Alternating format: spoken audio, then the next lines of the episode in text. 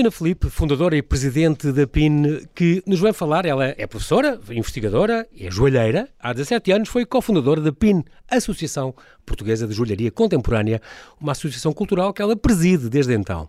É também a curadora-geral da primeira Bienal de Joalharia Contemporânea Portuguesa, a decorrer de 16 de setembro até 20 de novembro, em vários locais de Lisboa, com o objetivo de motivar o estudo da história da joalharia e estimular a joalharia contemporânea. Mas prevê-se hoje, portanto, uma conversa brilhante. Olá, Cristina, e bem-aja por ter aceitado este meu convite. Bem-vindo ao Observador. Olá, João Paulo, muito obrigada e boa noite a todos. É um prazer estar aqui comigo, gosto muito de ter aqui a conversar comigo. A Cristina passou por uma escola que eu admiro muito, que é esta Escola Artística António Arroio, fez parte da sua formação, onde, aliás, ainda tem uma coisa de joalharia, tem uma mesma cadeira, ou tem uma parte, não tem? Não, ou, a, a, um Bienal é que, a Bienal é que... Sim, passa por lá. E, e, passou por lá. Mas, além disso, não tem uma coisa permanente de, joalharia, ou um curso, ou um núcleo, ou umas ah, aulas, uh, a própria António Arroio. Ah, sim, claro, claro, tem, tem. mesmo um setor de joalharia muito consistente que é muito engraçado. E continua a formar, sim, claro, alunos uh, nesse sentido. Nesse sentido, que é, é, muito, muito importante. Passou também pelo arco, onde se licenciou em, como é que isto se chama? Metal e Artes da Joalharia? Não, Joalharia. Joalharia. joalharia Muito bem. E no ARC, portanto, do Centro de Arte e Comunicação Visual, e depois então foi para o estrangeiro, pegou nas suas bolsas portanto, da, da Gulbenkian e da, e da FCT e desandou para lá fora especializar Sim, foi intermitente. Nisso. Eu fiz alguns intervalos no arco enquanto aluna e depois voltei como professora e durante os anos em que fui professora fiz também algumas saídas para formação com a Bolsa da Gulbenkian, nomeadamente para fazer o mestrado, e iniciei o meu doutoramento já como responsável do departamento de, de joalharia. É bom se dizer que eu estive no arco, entrei no arco como aluna em 83 Aluna? e saí como diretora de departamento, departamento. em 2015. Faz incrível. Foi um percurso muito longo. Exatamente. Foi realmente uma escola em múltiplos sentidos, abriu-me imensas portas. Acho que não podia ter tirado mais proveito da, do arco. Uh, enquanto aluna, enquanto Olá. professora, foi de facto uma escola. Uma grande tradição, sim. Que me deu imensas áreas, oportunidades. É importante ouvir isso na joalharia. É, é, foi, é de facto uma escola pioneira do ensino da joalharia em Portugal. Uh, fundado o departamento em 78 por Teresa Seabra e Alexandra de Serpa Pimentel, uhum. regressadas uh, do estrangeiro onde se tinham formado em joalharia, a Alexandra Serpa Pimentel em Londres e a Teresa nos Estados Unidos, em Nova York, e fundaram o departamento que, que realmente foi a primeira escola que iniciou os estudos em joalharia contemporânea num contexto artístico, uh, um ensino, digamos assim, já um, pós. Uh, escola secundária, portanto, a, a Antónia Arroio. Como se fosse escola tinha, profissional, exatamente. Fundo, técnico profissional. A, a, a Antónia Arroio tinha uma formação em artes de fogo, uh, desde sempre mas, portanto, que formou muitos, muitos mestres e, e que foi muito bem orientada também durante muitos anos e uhum. até hoje, mas não tinha esta estrutura, esta digamos assim, da, da... Com, com, as, com as artes como tinha uh, depois o arco. O arco. O arco. Uhum. É engraçado porque passou para Amsterdão, que é, é curioso, porque Amsterdão é assim a, a capital do diamante e a capital de tudo, não é? Tem tudo a ver, associou logo a essas feitorias Sim, e, mas não, e não, não foi nesse sentido. O, a, a Amsterdão é uma de, das cidades onde a joalharia contemporânea teve de facto uma, um impacto muito grande na sua história, uhum. através da escola que é a Gerrit Rietveld Academy, que é uma escola muito uh, enraizada na, portanto, na Bauhaus, portanto é uma, uma escola influenciada por a linha da Bauhaus e que Já inicia... a falar dos anos 30, 40, 50, sim, por aí. E que inicia, portanto, muito naquela linha também do Arts and Crafts uhum. e, e inicia um ensino em joalharia com uma componente muito experimentalista e muito artística. Essa escola, quando eu estive lá com uma bolsa da Fundação Carlos Gulbenkian, foi realmente eh, uma escola que me transformou pela, pela metodologia de ensino e pela liberdade que se o arco já dava uma liberdade enorme, ali nos anos 80 eu ainda saí, senti uma maior liberdade e um experimentalismo quase radical. Estava lá em 87, 88, 87, depois veio para cá e, e, aplicou um bocadinho, uh, exatamente. adaptou um bocadinho. Eu lembro perfeitamente Sim. de quando me candidatei à Bolsa da Gulbenkian, de haver uma cláusula que dizia a importância de regressar a Portugal e devolver ao país sim, sim, a aprendizagem. Exatamente. E eu uh, lembro-me de, antes de acabar o ano, senti que estava a ser tão importante e tão marcante aquela experiência que tinha que a devolver ao país e escrevi uma carta para o Arco, nessa altura para a Teresa Seabra, a responsável do departamento, a propor uhum. uma pequena reforma e a criação de uma nova disciplina, que era a disciplina de projeto que eu senti uhum. que faltava. Como havia na... arquitetura Sim. e havia imensas. E então havia um ensino técnico muito enraizado, com uma liberdade, mas com uma falta de orientação a nível de projeto, na parte de uhum. processo criativo. E foi assim que eu iniciei o ensino no ar. A carreira docente. Muito em bem. 1989, um ano depois e, e, por aí fui. Exatamente. Depois também passou em Surrey, no Institute of Art and Design. Mais tarde, exato. Já no ano 2000. Eh, já professora do ARC há alguns anos, achei que devia aprofundar e dar um tempo também aos meus estudos e, e, e de novo candidatei-me a uma bolsa da Gulbenkian e fiz mestrada no Surrey Institute of Art and Design em Inglaterra. E depois doutorou-se em estudos de arte? Eh, Mais tarde, então, tive um desafio aí, não na por Católica, iniciativa né? própria. Aí, o na Escola das Artes. O professor Gonçalo Vasconcelos e Souza, um grande investigador Sim. em historiador, em, historiador uh, desafiou-me a fazer a investigação sobre a história da joalharia em Portugal, contemporânea, desde os anos 60 para cá. Este seu livro de 2019 é, é, no fundo, o resultado, é o, é o resumo, não é? dessa investigação. Não são 800 páginas, mas que escreveu... não, tive que cortar bastante. Claro. Mas, mas, é desde a vanguarda dos anos uma... 60 Exatamente. até ao, ao, início do século XXI. É início do século 2004 fartou-se fazer entrevistas por tudo o que é sítio. Fiz muitas entrevistas e, e também foi absolutamente extraordinário. Fez também panorama internacional, que joias eram feitas, quem é que fez Sim, isso, quais as tendências. O primeiro capítulo é uma contextualização da história da joalharia, uh, portanto, internacional, porque sem ela também aqui não se tinham dado tantas transformações. Fomos altamente influenciados por, uh, pelo que se passou uhum. internacionalmente. Para, para ser curadora, deixou de, de criar, digamos assim, de ser joalheira. Sente essa falta ou não? Ou de, de vez em quando? Absolutamente. Eu acho que o trabalho de programador e de curadora é altamente criativo e tem sido um estímulo em todos os sentidos. Uh, acho que a minha formação como artista não poderia ter estar a ser mais bem aplicada. Portanto, não tenho qualquer nostalgia ah, okay. por não estar Portanto, no não é, isolamento. Não faz uma paragem, não é, não é uma catarse de vez em quando pôr-se a inventar joias não, e a desenhar. Não, tem que haver assim um, um, pretexto muito forte, ou uma encomenda, ou uma, um convite para motivar a parar. É?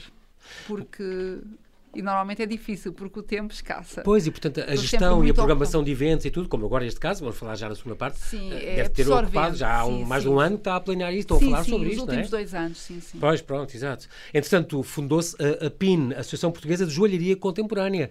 A, a, Cristina com a Marília Maria Mira e com a Paula Paor, são, são portanto as três sócias, fundaram isto, é, é cofundadora com elas Exatamente. e foi a presidente desde então. Estamos em 2004, não me engano, já há 17 anos Exatamente. que existe. E porquê PIN, quando não é nada as iniciais de APJC?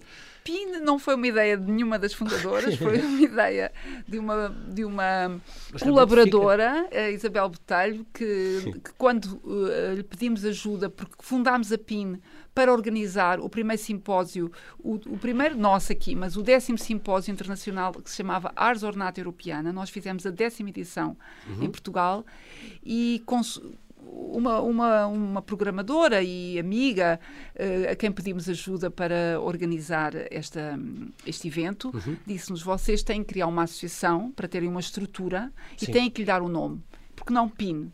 E fico, foi, foi a ideia logo. Oh, oh Cristina, PIN. nos corpos gerentes em 17 anos houve, houve 6 homens e 36 mulheres. Meu Deus, que trabalho de casa! Há muito mais joalheiras que joalheiros? Sim, não sei explicar porquê, é um fenómeno internacional, okay. mas a joalharia contemporânea, na sua história, tem atraído muito mais mulheres, especialmente no ensino. As, as alu os alunos são quase sempre mais mulheres que homens. Ok e é um fenómeno. Pronto, está bem. É, geral. É geral. Não é, não é só em é Portugal. exatamente. Muito bem, nós já voltamos à conversa. Até já.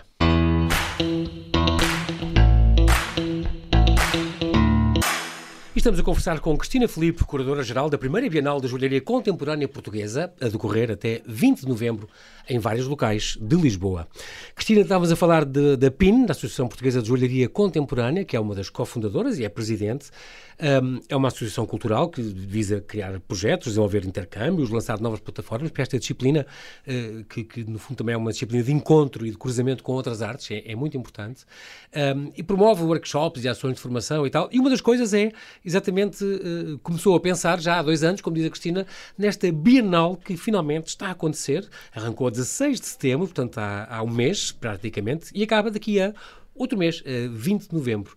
Uh, o site para as pessoas terem toda a informação do que está a passar, do que ainda falta passar, é, pode ser pelo PIN, recomendo algum site direto, basta pôr Bienal de Joalharia. Bienal de Joalharia de Lisboa, se entrar no site da PIN.pt tem logo lá o link para, para, o site específico da Bienal. Uhum. E assim e conseguem é um, saber é um site bilingue, portanto poderão português ver inglês. português e inglês. Muito bem. E aliás, o design está, está muito bem feito.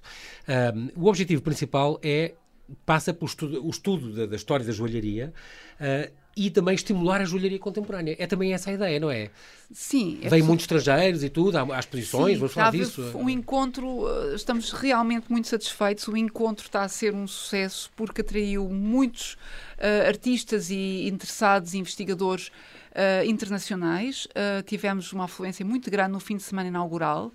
Uh, também porque tínhamos o colóquio que decorreu durante três dias sobre os temas nucleares da, da, da Bienal, Corpo, Medo, Proteção. Exatamente. Com, com é investigadores, uh, também eles uh, internacionais, e isso atraiu um público muito variado, muito heterogéneo, e, e foi, portanto, penso que um dos objetivos foi absolutamente cumprido. Uhum. Obviamente que o, o principal objetivo é, de facto, programar, uh, dar oportunidade a artistas que trabalham nesta disciplina uh, de terem mostrarem o seu trabalho, o seu trabalho portanto, estimular uh, a disciplina. E também inspirarem-se, não? Verem coisas que vêm também. de fora. Também. E para o público em geral, como disse há pouco, antes da, uhum. da entrevista, fundamental ajudar este momento que atravessávamos a ser refletido também pelos artistas, pelas suas obras. É, eu achei isso muito curioso, porque é, foram buscar um tema e, e, imaginar isto, que tema é que vamos escolher, e tiveram a pensar nisto. Uh, uh, e é muito engraçado, Cristina costuma dizer que fizemos vários brainstorms e então e chegámos à conclusão em grupo que para a Bienal a mais importante era trazer um tema pertinente, um tema do momento. E realmente é engraçado ser o, mundo da joalharia a refletir sobre este tema que foi, que tem sido o mundo está fechado, o perigo para a saúde, o perigo para as pessoas. E pôr a joalharia a falar disto e a pensar nisto e a refletir isso, e daí o tema, este tema do, da, da, Bienal ser o suor frio, é uma coisa extraordinária. Quer dizer, é, é, muito engraçado que é um contributo que ninguém estava à espera de uma área que ninguém estava à espera, não é? E não se focou na joia da mulher, no museu, não sei o quê. Pronto, e, isso é muito curioso. Portanto, pensaram num tema e surgiu este uh, uh, do suor frio, uh, proposto, aliás, por uma, uma, uma, uma, artista, uma joalheira da Estónia, não é? Da Estónia, Kadri Malk, muito amiga. Que convida a refletir sobre este o corpo, o medo e a proteção. Sintetizou neste título toda a problemática que estávamos a tratar e todo o momento que, está, que é estávamos a atravessar. Portanto, é um tema muito metafórico, muito muito uh, concreto. Apareceu quando rebentou o primeiro confinamento, estamos a falar em março de 2020. Sim. Mas, aliás, a, a própria Bienal começou, teve uma, uma, uma, prequela quando foi estes dois meses, o desafio dos dois meses. Exatamente. Foi a Bienal estava já prevista e, e, o tema escolhido ainda não, mas tinha uhum. ficado como um, missão, cada Bienal, tratar de um tema atual e importante para a sociedade naquele momento que estávamos a atravessar. Sem querer. Uh, uh, iniciámos um projeto de confinamento como associação, uhum. por querer estimular os artistas a viver melhor e a viver o seu confinamento, Sim, ocupar, e a não parar, a não não parar, parar e ajudar também o outro. Iniciámos um, um trabalho de casa de partilha de pequenas reflexões uh, de historiadores, de investigadores ligados à PIN sobre a importância que os objetos tiveram e as joias ao, na sua história como objetos de proteção seja espiritual, seja físico, e instigar os artistas atuais a pensar que pertinência tem, século XXI, uma joia ou um objeto de proteção. As pessoas estavam confinadas, foi entre 30 de março e 30 de maio, não tinham acesso a praticamente nada, podiam, obviamente, adquirir coisas compras. Mas mesmo sim, os sim. correios estavam muito parados. pediram estes uh, eh, 30 autores para criarem com as coisas que tinham em casa à disposição. Sim, sem qualquer restrição de material ou de técnica, desenvolverem um trabalho que respondesse ao repto uma joia, um objeto de proteção para o século XXI. Os resultados foram absolutamente surpreendentes. Ficámos tão, tão uh, estupefactos. Pensámos, é riquíssima esta proposta, vamos propor ao MUD ao Museu do Museu Design, Design uma, eh, uma exposição online. Para não, porque, obviamente que a PIN tem o seu público, mas é um público muito mais restrito. Claro. E naquela altura que estávamos a viver, queríamos de facto partilhar aqueles resultados com o maior número de pessoas. Abrir. E então a, a Bárbara Coutinho, diretora do MUD, uhum. achou absolutamente extraordinário. Disse: não, não só vamos fazer isto online, como vamos fazer um catálogo digital e vamos divulgar este vosso projeto. Fizemos imensas intervenções. Estreou em julho e teve online, são 34 peças únicas e... e 33 peças, 33 uh, se não me engano, sim, sim absolutamente Reinterpretaram únicas. máscaras sanitárias, sim. luvas... Tudo. Uh, peças mais... Uh, Muito criativo. Intimistas, mais de reflexão de proteção espiritual, mais ligadas Muito à parte curioso. amulética, mas também muitas peças com uma preocupação de recriar a máscara, de, de desenhá-la e daí, portanto, essa diversidade de resposta. E foi então esse realmente esse primeiro momento que nos inspirou e que nos uh, uhum. ajudou a tomar uma decisão. Não, este tema é tão rico, estamos a viver esta pandemia ainda, não Sim. sei por quanto tempo, vamos trabalhá-lo, vamos ajudar o mundo, vamos ajudar as pessoas a pensar sobre o que, o que, estamos a viver e, e, a refletir sobre isso. E também pôr em perspectiva, digamos, na história da joalharia, que importância te, tem tido o objeto como e a joia como objeto de proteção. E, portanto, uh, em parceria com o MUD, que foi o, primeiro, o principal parceiro da uhum, Bienal, uhum, uhum. surgiu logo o Museu de São Roque, que, que é membro PIN Museu, uhum. e falámos com a diretora, com a Teresa Morda, sobre a possibilidade de a Bienal ter como âncora e como local uh, de exposição uh, o museu. Uh, neste caso, museu, tem a galeria, a galeria de exposições é? temporárias e, e, e, ter como núcleo central esta exposição que já tinha sido online, mas passar a ver os objetos uh, físicos. E, e, ampliar, ampliar o espectro de artistas e ampliar, portanto, tornar a exposição mais internacional, porque maioritariamente os artistas que participaram eram artistas nacionais uhum. nesse projeto. Uhum. E eu assumi a curadoria e, e pensei então que artistas uh, têm trabalhado este tema ao longo destes últimos 20 anos não só especificamente a joia objeto de proteção, mas o corpo, o meio e a proteção. De que forma é que temos vindo a trabalhar na joalharia e não só este Sim. tema? E como é que ele pode estar em diálogo, uh, ser colocado em diálogo com as obras da coleção do Museu de São Roque. Esta exposição é a exposição nuclear desta Bienal, desta Suor Frio, que está no galeria de exposições temporárias na Igreja e no Museu de São Roque e, e também tem uma extensão no Museu da Farmácia. Exatamente. E a, a, a, Cristina é a curadora, juntamente com o João Norte, no, este jovem padre jesuíta, um, que são, um, que no fundo está aberta, está até ao... Dia 21 de novembro, domingo. Então pronto, é, vai até ao fecho da, desta Bienal. Quando encerra a Bienal. Sim, a Bienal encerra assim teoricamente, em números redondos, dia 20, temos um momento de encerramento com duas palestras, a, uhum. a palestra de encerramento com a antropóloga Filomena Silvano, que nos vai também pôr um uhum. pouco em, em perspectiva um, o papel do vestuário e o futuro uhum. do, portanto, uh, no, no, homem, do que é que nos vestimos, não é?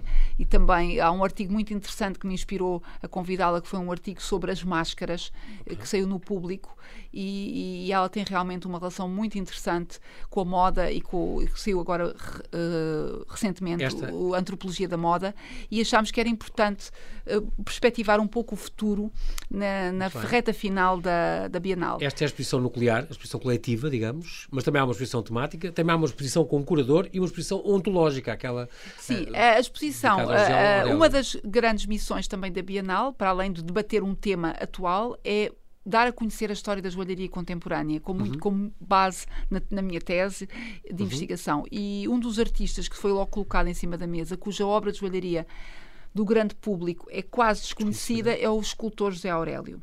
Para além disso... Desde os anos 50, que foi um grande nome, uh, e por isso tem na Sociedade Nacional de Belas Artes esta exposição. Uma grande exposição uh, retrospectiva com cerca de 150 obras, essa sim que já encerrou, teve antecipou, até 22 de setembro. Teve sim. até 22 de setembro, mas no dia 23 no próximo em julho, sim. Exatamente. No dia 23, no próximo sábado, vamos, vai ser apresentado o catálogo. Ah, às 5h30. Quem quiser. Oitavas da oficina, portanto, esta exposição Com a curadoria da historiadora Laura. Hum, Castro e com o, teve o design expositivo do Filipe Alarcão. Também vai, vai ter as masterclasses vai, e os colóquios. Masterclass foi durante também a semana inaugural, uh, no, decorreram no Arco, foi uma sobre o corpo e outra sobre, peço desculpa, uma sobre o medo e outra sobre proteção, uhum. com dois artistas muito um, consagrados, professores também, o Christoph Selweger, que trabalhou o tema medo, e a Caroline Broadhead, que trabalhou o tema proteção. proteção. Uh, ambos os masterclasses tiveram uma exposição dos seus resultados Foram também no arco. Sim. Muito bem. Teve este colóquio uh, dia 7 e 8 de outubro sobre a coroa preciosa, um colóquio também muito, muito interessante, com a exposição. A coroa preciosa é a coroa mais rica de Fátima, uh, que eu depois ao ler isto é que eu percebi que no fundo hoje também é um relicário, porque sendo São João Paulo II santo, aquela bala que teve Exatamente. no contato com ele é uma relíquia. É uma relíquia. E, portanto, ele ofereceu a bala que tinha dentro do corpo àquela coroa e, e o Rui Galpino Carvalho, já foi nosso convidado algumas vezes, costuma dizer, João, e, e está lá encaixado num sítio que parece que estava preparado para receber aquilo. E quando foi feito há, há 70 anos, era impossível saberem, não é? Sim. A, a, a coroa... E foi um colóquio também muito, muito curioso com esta exposição da própria coroa. Foi um a própria coroa integra a exposição Sor Frio, esteve presente durante dois dias, fisicamente, mas, Roque, mas ela faz parte do corpo narrativo da exposição e não poderia fazer mais sentido, não só porque ser, uma, na minha perspectiva como curadora, uma peça completamente contemporânea na forma como foi construída. Com, Muitas com as dádivas e os donativos de todo, daquelas é mães de é Portugal. É uma reciclagem, não é? é? De múltiplas joias doadas por várias mulheres. Inclusive aquelas últimas coisas que já chegaram fora da hora, que é aqueles brincos, brincos. nas cruzes. É muito curioso. Portanto, é um ready-made. É um ready-made. Há algum livro sobre essa coroa, um concretamente? Que, há, que há várias publicações. Falam dela. Uh, só sobre a coroa, não. Mas okay. há, o, é o, Rui Galpim, história, o Rui é, Galpim uh, o, sabe, fez um estudo sobre as gemas e sobre as, uh, a parte, portanto, digamos, uh, gemológica da joia. Ela está feita há 75 coroa. anos, a coroa tem 75 anos. 42, Inclui... foi realizada pela Casa Leitão Irmão. Estava cá o representante, o Vanzeler Leitão. O Jorge Leitão, foi um dos, dos palestrantes. Com 2.680 e... 80 pedras e 313 pérolas. Isto é um luxo. Absolutamente. E mais o simbolismo simbolismo das mães o de Portugal ofereceram para agradecer não ter entrado na Segunda Guerra. Exatamente. É, é, é, muito é uma peça Tem uma história muito simbólica, com uma carga realmente e foi o centro deste colóquio, significado. Então. Foi o centro do colóquio e foi muitíssimo interessante e enriquecedor porque realmente partilhámos a história deste objeto. E, e, o, portanto, o diretor do Santuário de Fátima, o Marco Daniel Duarte, deu-nos uma visão também, uma perspectiva histórica desta peça, uhum. Eh, na própria. Uh, portanto, em Fátima, uhum. e, e, o próprio reitor que acabou de Fátima, que acabou, o padre Carlos Cabecinhas, que acabou por autorizar esta deslocação. A vinda desta, da coroa. Sem a, sem a imagem, lá. acho que pela claro. primeira vez a Lisboa. E, e, foi muito interessante porque realmente colocámos uh, no centro um objeto com um significado e uma história tão, tão relevante. Exatamente. Sim. Já agora deixa-me perguntar, portanto, só para resumir aqui, há vários sítios onde se pá, é uma coisa engraçada porque a Cristina fizeram, a PIN fez questão que fosse quase tudo presencial. Estamos fartos de coisas à distância e online. Já basta a prequela que foi lá com aquele no mood, pronto, e era, e era obrigatório. Foi o primeiro confinamento, estamos em março de 2020, tinha que ser. Agora, é presencial, queremos que as pessoas venham e é assim que está a acontecer. Passa-se entre o arco, tudo acontece entre o arco, a Brutéria, uh, o arco em Chabregas, a Brutéria aqui no Barro Alto, o Museu Igreja de São Roque também no Barro Alto, o Museu da Farmácia em Santa Catarina também tem lá parte da exposição nuclear, a Cinemateca, onde houve jantar e cinema, o, a Crónica dos Bons Malandros, com aquele roubo maravilhoso, uh, que é o filme do Fernando Olá, Lopes, exato, uh, a Cinemateca, o Instituto Cultural Romeno, ali na Rua do Barão, e a Escola António Arroio, e, as galerias, e três galerias, Sá da Costa, uh, Sá Costa, Reverso e Teresa Seabra, e a Sociedade Nacional de Belas Artes, claro, ali à Barata Salgueiro. Um, em tudo isto, isto acontece, quase tudo é gratuito, os colóquios, pronto, exigem uma, uma inscrição, como é óbvio. Deixa-me perguntar-lhe uma coisa, a importância... nós estamos a um mês uh, da inauguração do Museu do Tesouro Real, aí vai-se falar outra vez muito de joias. Um, a importância histórica da joalharia, em três frases. Uh, o homem sempre se quis adornar e começou muito pelo homem, é engraçado, porque eu estou a pensar no tesouro da que estão no Museu da Arqueologia da Pedra Formosa e assim, aqueles torques e aquilo são coisas que os homens eh, mostravam, muito simbolizavam poder. Muito e... poder. Era. Portanto, eu acho que a joia sempre teve uma carga ornamental, é? protetora e política, absolutamente. Sim, claro. E muito com o homem como o principal. Uh, sim, usuário que da peça. envergava aquelas peças. Sim, sim, é sim muito, muito simbólica. Depois uma sim. mudança muito grande na... Sim, acho que sim.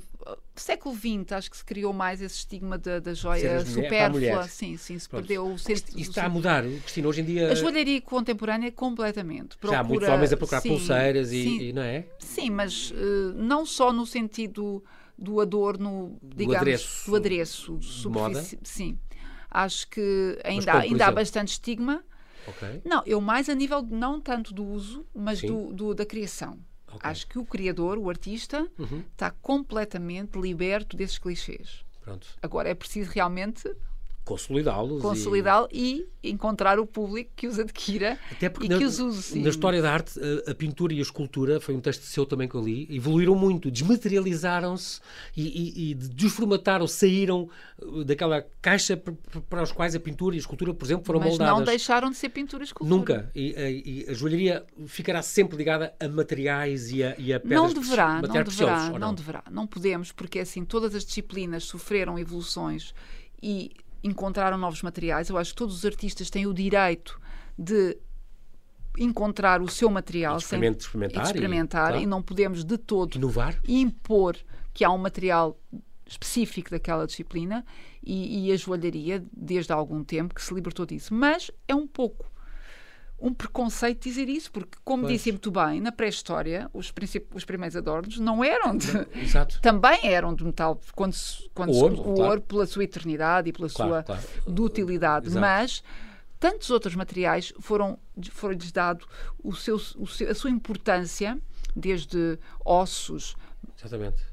E agora, fragmentos de natureza. De repente lembrei-me do Lalique, pronto, que é arte o nova. O Lalique foi mas revolucionário. Que vidro e esmaltes e... Foi, foi o foi grande joalheiro contemporâneo. Exato. Renovou, inovou completamente. Completamente. Estamos a falar há 100 anos, na arte Sem nova. qualquer preconceito, integrou todo o tipo de materiais. Vidro é incrível, fez coisas maravilhosas com vidro. Inclusive, tive conhecimento que a própria contrastaria francesa teve que alterar uh, a sua legislação para enquadrar as ah, joias de lá.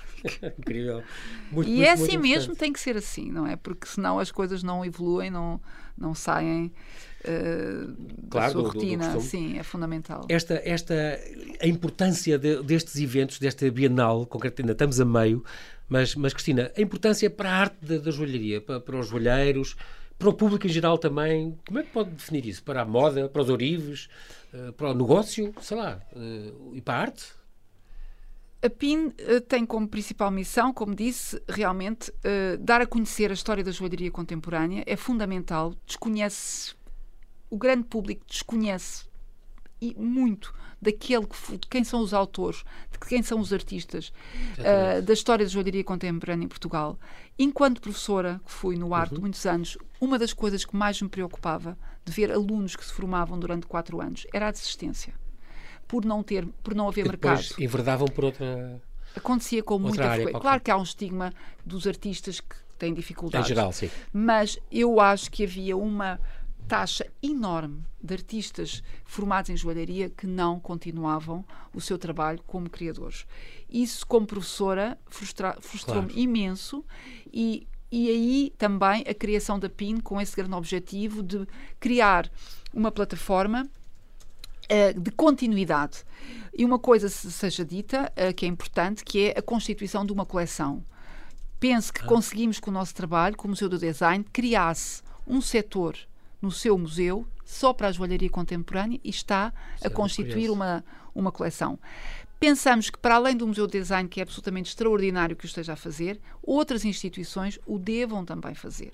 Obviamente que o Museu da Arte Antiga tem uma coleção enorme, vasta de joias antigas, mas o que é antigo Sim. e o que é contemporâneo também vai sofrendo claro, com claro. o seu tempo. Uh, mas era importante que outros, uh, outras instituições, nomeadamente a Gulbenkian, cujo seu fundador teve, comprou Exatamente. a obra do Lalique. Que era contemporânea na altura e era. era... Para a sua coleção, Sim. não para, o, para a sua mulher usar. Não, já, ele mandou construir uma vitrine para as guardar, para as Exatamente. ter em exposição. Exatamente como obras de arte sendo joias. Isso é um testemunho absolutamente extraordinário e era importantíssimo. Visionário, na, na altura já. Completamente visionário em todos os sentidos, mas infelizmente não há essa simplicidade e o preconceito que o João Paulo colocou em cima da mesa no início, da joia como supérflua, pouco interessante, Exatamente. um merador, ainda parece estar na cabeça de muitas pessoas que estão à frente dessas instituições. Eu penso que uh, houve uma, uma prova dada de, de, de, das afinidades e das relações que a joalharia contemporânea estabelece com a arte contemporânea no seu, no, e nas outras disciplinas. Uhum. Quando fiz a exposição uh, joalharia, convidado de verão, joalharia contemporânea, em 2019, no, no Museu da Gulbenkian, na, no, na, junto à coleção moderna uhum, e uhum. contemporânea, foi absolutamente surpreendente como, com a maior das facilidades, eu consegui estabelecer relações, porque era essa a imposição, de artistas contemporâneos, de joalharia contemporânea, com obras da coleção. Os próprios curadores da, da Gulbenkian ficaram surpreendidos como, como isso um, realmente era quase natural.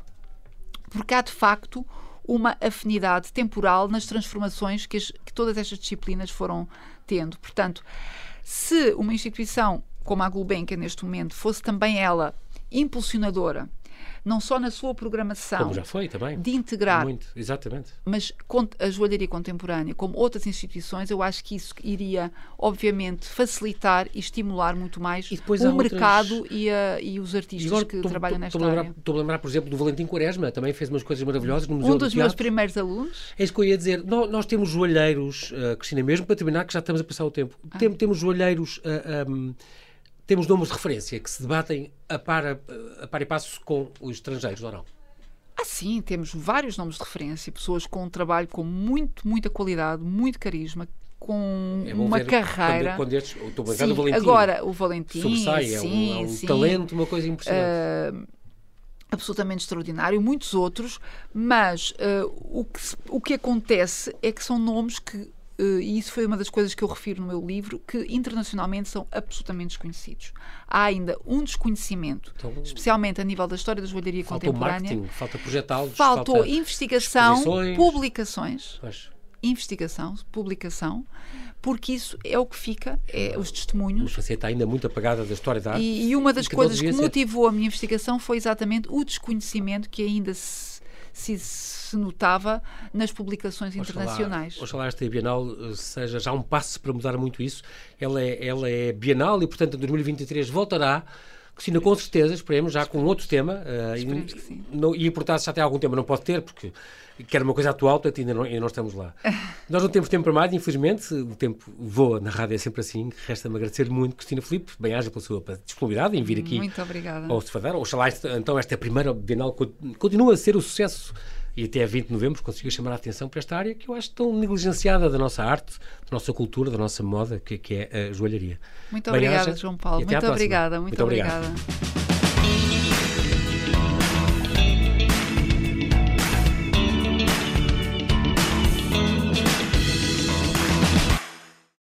Obrigada por ter ouvido este podcast. Se gostou, pode subscrevê-lo, pode partilhá-lo e também pode ouvir a Rádio Observador online em 98.7 em Lisboa e em 98.4 no Porto.